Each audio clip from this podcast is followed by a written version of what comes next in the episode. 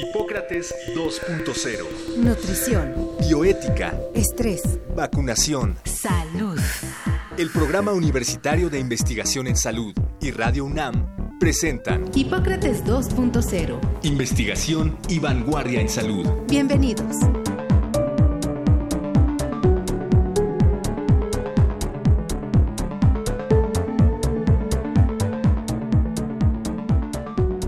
Bienvenidos nuevamente a Hipócrates 2.0, programa sobre medicina, producido por Radio UNAM y el Programa Universitario de Investigación en Salud, el PUIS. Como todos los martes, estoy en cabina con el doctor Mauricio Rodríguez. Mauricio, ¿qué tal? Hola, ¿qué tal, Omar? Pues en esta ocasión, en este programa, vamos a platicar sobre trastorno bipolar.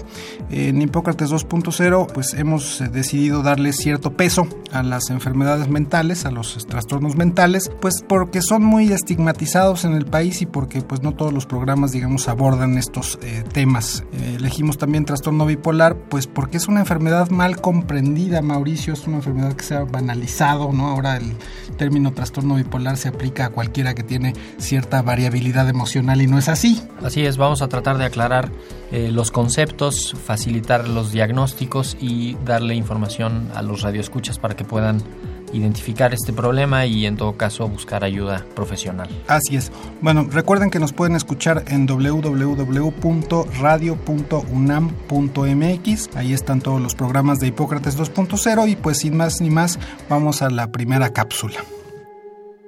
Tres millones de mexicanos sufren de trastorno bipolar. El trastorno bipolar es una enfermedad donde la persona afectada sufre notables alteraciones en su estado de ánimo, alteraciones que van desde la depresión mayor o grave hasta la euforia o manía. Era conocida como enfermedad maníaco-depresiva. Según especialistas del Instituto Nacional de Psiquiatría, en México aproximadamente 70% de quienes padecen trastorno bipolar son mal diagnosticados, lo que provoca que 25% de los pacientes terminen suicidándose. Además de las alteraciones en el estado de ánimo, quienes padecen trastorno bipolar sufren insomnio o hipersomnia, cansancio crónico, mala concentración, dolor y debilidad muscular, padecimientos gastrointestinales y cambios en el apetito. Un paciente con trastorno bipolar puede subir o bajar 15 kilos en un mes. Los pacientes con trastorno bipolar en México, al igual que las personas con esquizofrenia, son estigmatizados sus familias los rechazan, pues sus cambios de estado de ánimo son abrumadores, así que buena parte de ellos terminan como vagabundos, durmiendo en banquetas y parques. Hasta la fecha no se conocen bien las causas del trastorno bipolar. Muchos estudios sugieren un posible deterioro orgánico en los sistemas cerebrales que controlan el estado de ánimo, lo que explicaría el por qué este padecimiento se controla básicamente con psicofármacos, pero también los acontecimientos estresantes o enfermedades físicas pueden precipitar la aparición de esta enfermedad.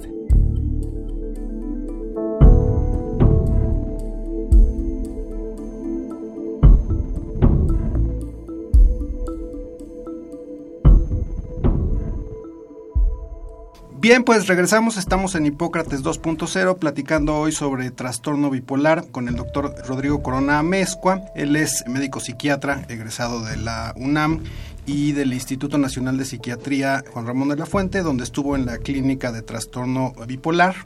Él ha trabajado con pacientes con trastorno bipolar durante más de 15 años, Rodrigo, ¿así es? Sí, más de 15 años viendo este tipo de pacientes. Y pues muchas gracias por estar con nosotros. Estábamos oyendo en la cápsula que aproximadamente 3 millones de mexicanos sufren de trastorno bipolar. Es un número alto y no muchos reciben tratamiento. Eh, ¿Qué nos puedes decir al respecto? Bueno, antes que nada agradecer la invitación para charlar sobre este tema que ha generado tanta confusión a lo largo de tanto tiempo, sobre todo porque ver el cuadro maníaco en algunas personas puede producir bastante temor. Una de las conductas que nosotros podemos ver con mayor frecuencia eh, como manifestaciones de un episodio maníaco es que las personas dejan de dormir, pero no es dejar de dormir como cuando uno está enfiestado un día, dos días, sino dejar de dormir por más de cuatro días, por más de una semana, sintiendo mucha energía, hablando con gran velocidad de varios temas al mismo tiempo, teniendo gastos excesivos, transgrediendo normas sociales, es algo que a muchas personas puede asustar y en muchas ocasiones lamentablemente ahí es donde tenemos el primer internamiento en estos pacientes. Se ha utilizado como con mucho sentido del humor utilizar el trastorno bipolar para describir a algunas personas que pueden tener dificultades para moderar su irritabilidad. Así es, últimamente se ha trivializado el término trastorno bipolar y alguien dice está bipolar, alguien que, que, sufre como ciertos cambios de estado de ánimo, pero en realidad se trata de una enfermedad muy grave que sí requiere pues internamientos este, hospitalarios y que requiere una estrecha vigilancia médica. Pero ¿cómo luce en realidad un paciente con trastorno bipolar, digamos, este, de mediano a grave? La forma en la que se ha descrito el trastorno bipolar es como un trastorno del afecto, de cómo es que uno modula sus emociones. Y en el caso del trastorno bipolar, la parte que se altera, sobre todo, es esta modulación de varios niveles, digamos, de equilibrio con respecto al sueño, la velocidad del pensamiento, el manejo de la irritabilidad. Se puede pensar que el paciente que está maníaco está feliz, está muy contento, ¿no? Como nosotros podemos tener la idea de que esté muy alegre. Esta en algunas ocasiones son las manifestaciones al inicio de un episodio maníaco, el sentirse muy contento consigo mismo, sentir como que perciben la realidad de una manera más colorida, más alegre. Sin embargo, en la convivencia, en la parte interpersonal, cómo están eh, hablando entre sí eh, con nosotros, lo que uno observa más bien es alguien que está irritable, alguien que está eh, enojado. Enojado, a veces no dispuesto a contemplar las alternativas a lo que ellos están pensando. Muchas veces pueden pensar que tienen un excelente plan de negocios y se van a volver ricos porque se les ocurre una idea de negocios extraordinaria. Y entonces convocan a juntas de negocios con hombres de dinero. Y bueno, lo hacen con tanto entusiasmo, son tan convincentes. Que parece cierto. Exactamente, pero entonces uno que ya los conoce más de cerca, como los familiares, o si uno ya ha tenido la oportunidad de trabajar con ellos y les cuestiona, se molestan porque uno está llevándoles la contra. Una de las importantes cosas que hemos aprendido en años recientes con respecto al trastorno bipolar es que en el estado maníaco hay una disfunción para eh, las funciones ejecutivas y para la planeación. Esto es, el paciente mientras está en manía no ve cuáles van a ser las consecuencias de muchos de sus actos. Y esto conduce a algo que es muy famoso cuando uno está trabajando con los pacientes que padecen de trastorno bipolar, es que los pacientes bipolares tienen luego aventuras extraordinarias porque corren riesgos porque no están contemplando cuáles van a ser las consecuencias. Como esto que te decía, como de emprender grandes negocios, comprar todos los boletos de la lotería que pueden, gastos excesivos, van a comprar una serie de cosas que a nosotros nos pueden parecer basura, pero que ellos les ven un valor que va a adquirir en el transcurso del tiempo. Algunos pueden tener la idea de que se están comunicando con algún tipo de divinidad o que están canalizando algún tipo de entidad superior y entonces pueden curar con las manos o pueden predecir el futuro y son tan convincentes que, que, algunas personas que no los conocen, que los están conociendo por primera vez, les creen. Sí, justamente te, iba a preguntar, eh, Rodrigo, el, cada quien lo hará como en la medida de sus conocimientos y de sus posibilidades, ¿no? O sea, si es alguien que le gusta ponerse a construir algo o ponerse a trabajar sobre algo en particular y se concentra en eso y, y se pone pues como con una energía deliberada durante un tiempo que no es habitual que lo haga, podría considerarse cuando alguien se clava así en una tarea con muchas ganas, un, un buen tiempo. Bueno, pero es que cuánto tiempo te puedes dedicar en intensidad es lo que en muchas ocasiones nos permite hacer la diferencia de si una persona está muy entusiasmada con un proyecto o, si ya se ha perdido esta regulación. Y que alcanza la meta, ¿no? Porque yo creo que esa es una, una clave de, para diferenciar quién está fuera del, del juicio, ¿no? O sea, Buena pregunta. alguien que alcanza la meta, pues ya ahí le para, ¿no? O sea, un día te desvelas haciendo algo, pero lo terminas y luego ya, ¿no? Ahí lo terminaste y sigues tu vida cotidiana. Y, y mi otra duda es si siempre después viene un episodio depresivo y cómo se distingue, o sea, si se pone muy maníaco la persona, después se va a poner muy deprimida o muy depresiva o, en qué consiste esta idea de, pues, de esta bipolaridad, ¿no? Permíteme retomar justamente esta intensidad con la que uno puede trabajar. ¿Cuántos días seguidos tú te podrías desvelar haciendo un proyecto sin quedar desplomado en el piso de agotamiento, de fatiga, de cansancio? Cuando tu cerebro no te detiene, esta es la condición de la manía, puede uno pasar varias semanas durmiendo dos horas por noche, ¿no? Y esto definitivamente no es lo normal, lo regular. Si ustedes recuerdan sus años de estudios, si uno tenía una semana de entregas, por ejemplo, los arquitectos que se pueden desvelar eh, haciendo la entrega porque la tienen que pasar ya mañana, o estos proyectos que son contrarreloj, un día, dos días, si acaso, y te desplomas y te detienes. Yo hacía guardias cuando era, estaba estudiando yo medicina, pues uno hacía guardias y uno se desvelaba con mucha frecuencia, pero uno al día siguiente acababa desplomado de agotamiento. Alcanzaras o no la meta, hay un límite en el cual tu cerebro te detiene y te hace descansar forzosamente. Esto no ocurre durante el episodio de bipolar. Ojalá y fuera algo matemáticamente predecible que si tienes un episodio de manía, a continuación vas a tener un episodio depresivo y que fuera va para arriba, va para abajo, va para arriba, va para abajo y que fuera no, lamentablemente no siempre es una relación uno a uno pero sí podemos entender que después de un episodio donde uno ha estado durante muchos días sin dormir, con toda esta energía disponible, pues se agotan los recursos simplemente porque ya no hay más metabolismo que sostenga esto. Y vienen unos episodios de depresión bipolar con mucho agotamiento y con mucha fatiga que no responden como habitualmente respondería una persona que en agudo tiene un episodio depresivo unipolar. Esta es una de las grandes diferencias de la depresión bipolar con la depresión unipolar.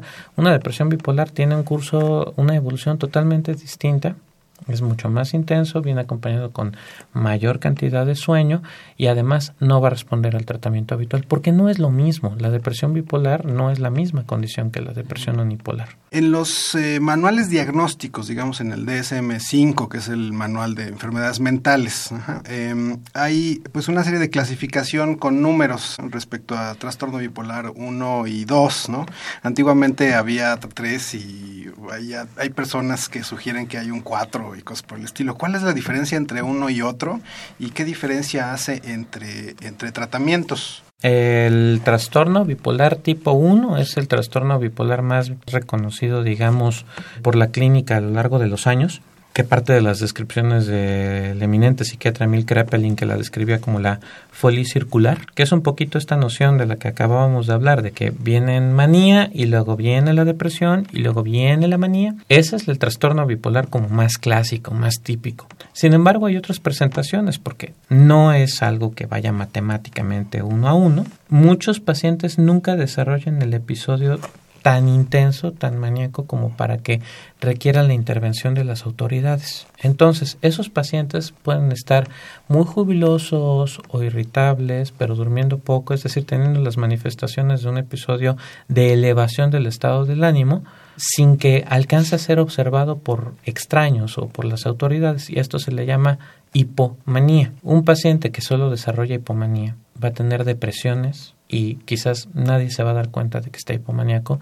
La gente que está a su alrededor puede describirlo como alguien que es justo, muy entusiasta, muy alegre, con mucha energía, muy activo, siempre con muchos planes, siempre muy ocurrente, pero no se le detecta, no se le identifica porque la intensidad de la elevación del ánimo no cruza este umbral de lo que socialmente sería tolerado y cursa con largos periodos de depresión que son difíciles de tratar a esa condición de tener largos periodos de depresión donde este problema es más importante el estar deprimido, con algunas ocasiones en que tiene elevaciones del estado del ánimo que hasta parecen descansos para el paciente y para los demás, a esa condición se le llama trastorno bipolar tipo 2. En muchas ocasiones estos pacientes son confundidos, inadecuadamente tratados como pacientes con una depresión unipolar como pacientes con distimia. Y es en esas ocasiones donde el poder hacer esta distinción y ubicarlos dentro del espectro de trastorno bipolar le va a abrir las posibilidades al paciente de alcanzar un mejor tratamiento y una mejor evolución.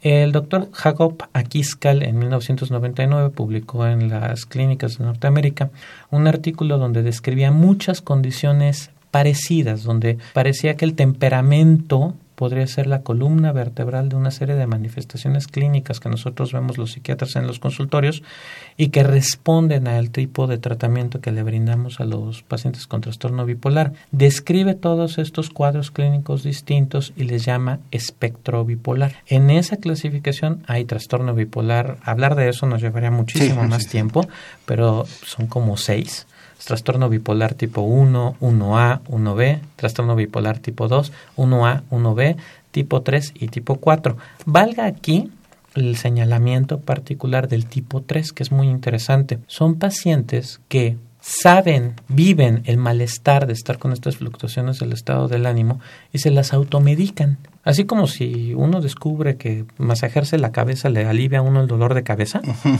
O bueno, yo siempre pongo eh, este ejemplo. Le pregunto a las personas si tienen perro. Y les he preguntado si alguna vez han visto a su perro comiendo pasto. Y me contestan, pues sí, alguna vez lo habré visto. Y les pregunto yo después, ¿y los perros comen pasto? Porque entonces me voy a ahorrar mucho dinero en croquetas. No, naturalmente no. El perro come pasto y la gente responde, pues comen pasto porque se purgan. Y aquí yo nunca he visto que un perro agarre un libro de veterinaria y lo ojee para ver que si come pasto se va a sentir mejor de la panza. Si fuera así, pues entonces yo tendría que consultar a algún colega, ¿no? Exacto. ¿Cómo es que el perro sabe que al comer pasto se va a sentir aliviado? Es un instinto, es una suerte de, de, es un refuerzo negativo. Come pasto y se siente un poco mejor, aunque nos digan los expertos, los veterinarios, que esta conducta los va a enfermar más.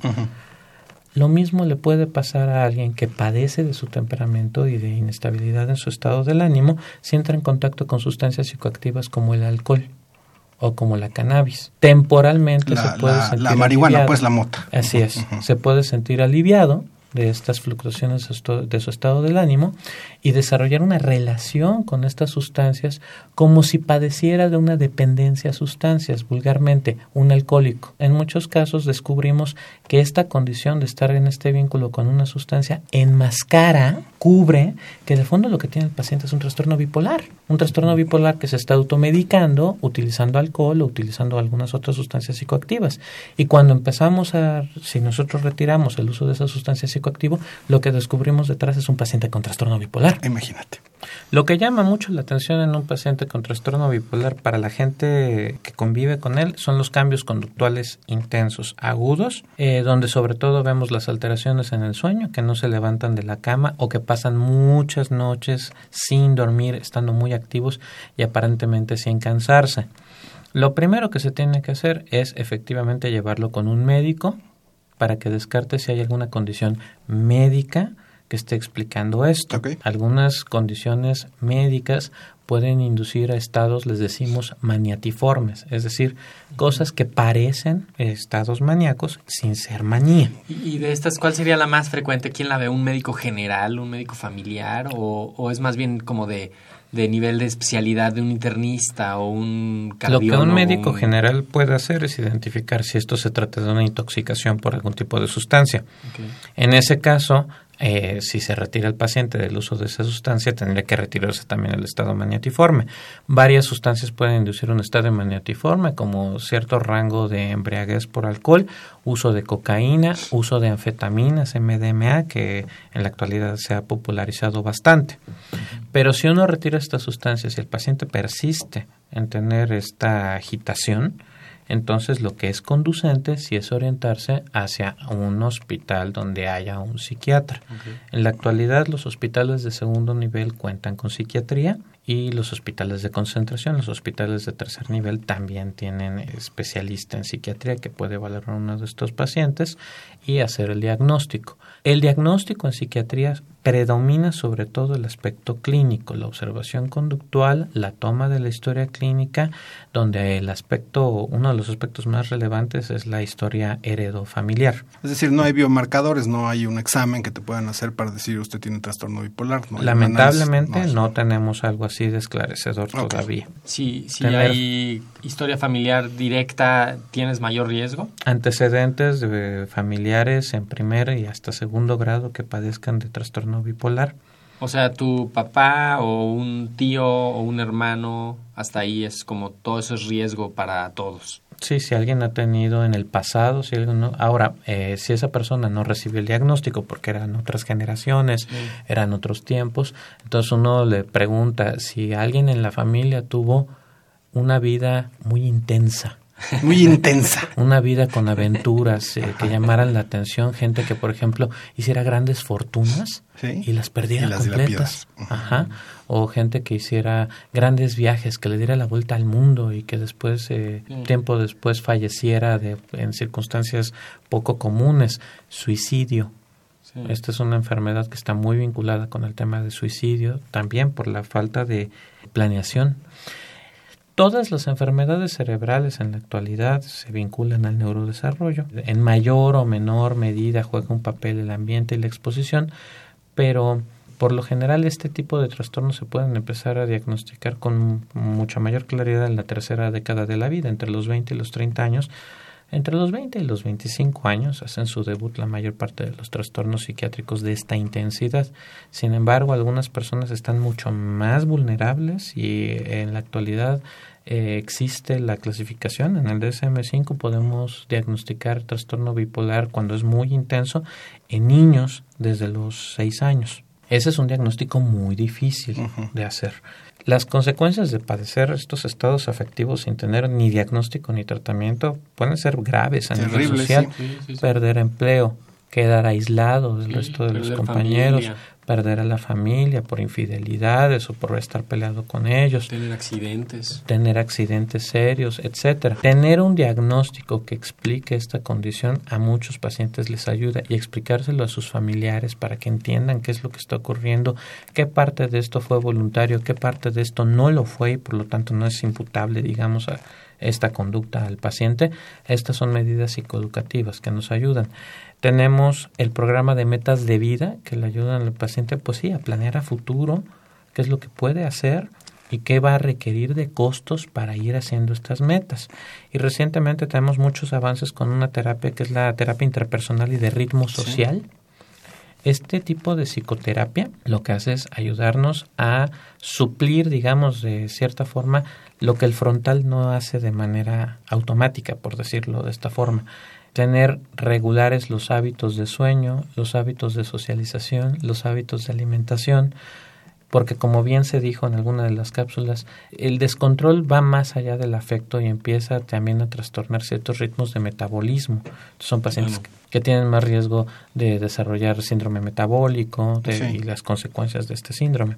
Pues aquí Mauricio elegantemente pues, rescató el papel de los psicólogos en el tratamiento de trastorno bipolar. Yo este, me iría por lo contrario, por preguntarte cuál es el tratamiento farmacológico o de otro tipo y cuál es su eficacia. Es decir, ¿hay esperanza en el, en el tratamiento de, gente que padece de trastorno bipolar? ¿Qué tan efectiva es? ¿Qué tan graves son las recaídas? ¿Qué tan frecuentes son? Es decir, ¿cuál es el panorama de mejoría de tratamiento? Nosotros en trastorno bipolar tenemos el gran tesoro que es el litio. Las sales de litio que fueron descritas por John Cade hace ya más de 50 años siguen siendo el estándar de oro en el tratamiento para estabilizar el afecto de estos pacientes. Es una fortuna que haya tratamientos tan eficaces a lo largo de décadas como es el litio. Le seguimos descubriendo propiedades, seguimos descubriendo cómo protege al cerebro de deterioro cuando se administra de manera responsable y se monitorea a lo largo del tiempo el que se esté ingiriendo y cuáles son los efectos que a su vez tiene sobre el organismo. Y hay otros agentes estabilizadores del estado del ánimo como el valproato de magnesio o de sodio y otros agentes antiepilépticos que le pueden auxiliar a personas que no responden al litio. Tienen también un papel los eh, medicamentos que van sobre los sistemas dopaminérgicos a nivel cortical y límbico, y llamados también antipsicóticos de segunda generación, como son olanzapina, quetiapina, eh, aripiprazol, etcétera, que nos auxilian. El tratamiento del trastorno bipolar es dinámico. Hay que ir siguiendo al paciente e ir ajustando el tratamiento conforme vayan ocurriendo eventos de vida. La vida va pasando por fases a lo largo de los ciclos vitales y en ocasiones el paciente va teniendo alteraciones en su estado del ánimo ocurren en consecuencia de eventos que vive. Entonces, si nosotros vamos acompañando al paciente, podemos ir ajustando el tratamiento y ayudándole en distintos momentos a que alcance este estado de eutimia, eus bueno, bien, afecto, estar bien, y donde la columna vertebral del tratamiento va a ser la estabilización del estado del ánimo y otras cosas que pueden ayudar porque lamentablemente ninguna enfermedad, ningún trastorno psiquiátrico vacuna. Si yo tengo este trastorno, no significa que no pueda tener otros, trastorno obsesivo compulsivo, trastornos de ansiedad, dependencia, sustancias. Entonces, en ocasiones tenemos que también brindarle tratamiento a estas otras condiciones. Eh, ¿A dónde se puede dirigir la gente para buscar atención o cuando menos aclarar si tienen un pariente o si alguien es, eh, tiene algo parecido a lo que hemos descrito? Recuérdanos dos o tres instituciones que sean de fácil acceso y que puedan ayudarlos indudablemente. Bueno, la primera cosa a la que todos tenemos acceso en la actualidad es a nuestro teléfono inteligente. Entonces, la Sociedad Internacional para Trastorno Bipolar, la ISBD, tiene recursos, tienen auxiliares para personas que estén interesadas del tema, poder consultar y obtener materiales que son eh, asequibles. Aunque uno aquí en México. Aquí en México también ustedes pueden buscar las, eh, la literatura de Eduardo Vieta. Él es español, pero ha visitado en muchas ocasiones México y tiene material de psicoeducación para expandir esta información. La UNAM tiene el Departamento de Salud Mental, que está trabaja en conjunción con la Facultad de Medicina donde está la doctora Ingrid Vargas, a la que si se escucha este programa le mando un gran saludo. Le mando un saludo, sí. Y al doctor Benjamín Guerrero. Ellos tienen atención a la población académica de la universidad y ellos brindan atención en general, donde se incluye el diagnóstico de trastorno bipolar. Ocasionalmente, pues ellos refieren al Instituto Nacional de Psiquiatría, Ramón de la Fuente Muñiz, y al Hospital Psiquiátrico Fray Bernardino Álvarez, que está en la zona de hospitales. Okay. ¿Y si alguien quiere tratarse contigo? Bueno, eh, yo agradezco mucho la referencia. Se pueden comunicar conmigo al 55 98 75 39. Rodrigo, pues muchísimas gracias por haber estado aquí en Hipócrates 2.0. Por el contrario, gracias por ayudarnos a difundir la salud mental. Así es, y pues eh, es todo por hoy. Nos despedimos en la próxima emisión de Hipócrates 2.0. Hablaremos sobre eh, medicamentos genéricos. Yo soy Mauricio Rodríguez. Yo soy Omar López Vergara. Nos escuchamos el próximo martes. El Programa Universitario de Investigación en Salud y Radio UNAM agradecen tu escucha. Te esperamos la siguiente semana para platicar sobre lo último en materia de salud e investigación en Hipócrates 2.0. Investigación y vanguardia en salud. Se despiden de ti en la producción Patti Gamboa, Héctor Castañeda y Alejandra Gómez. Hipócrates 2.0.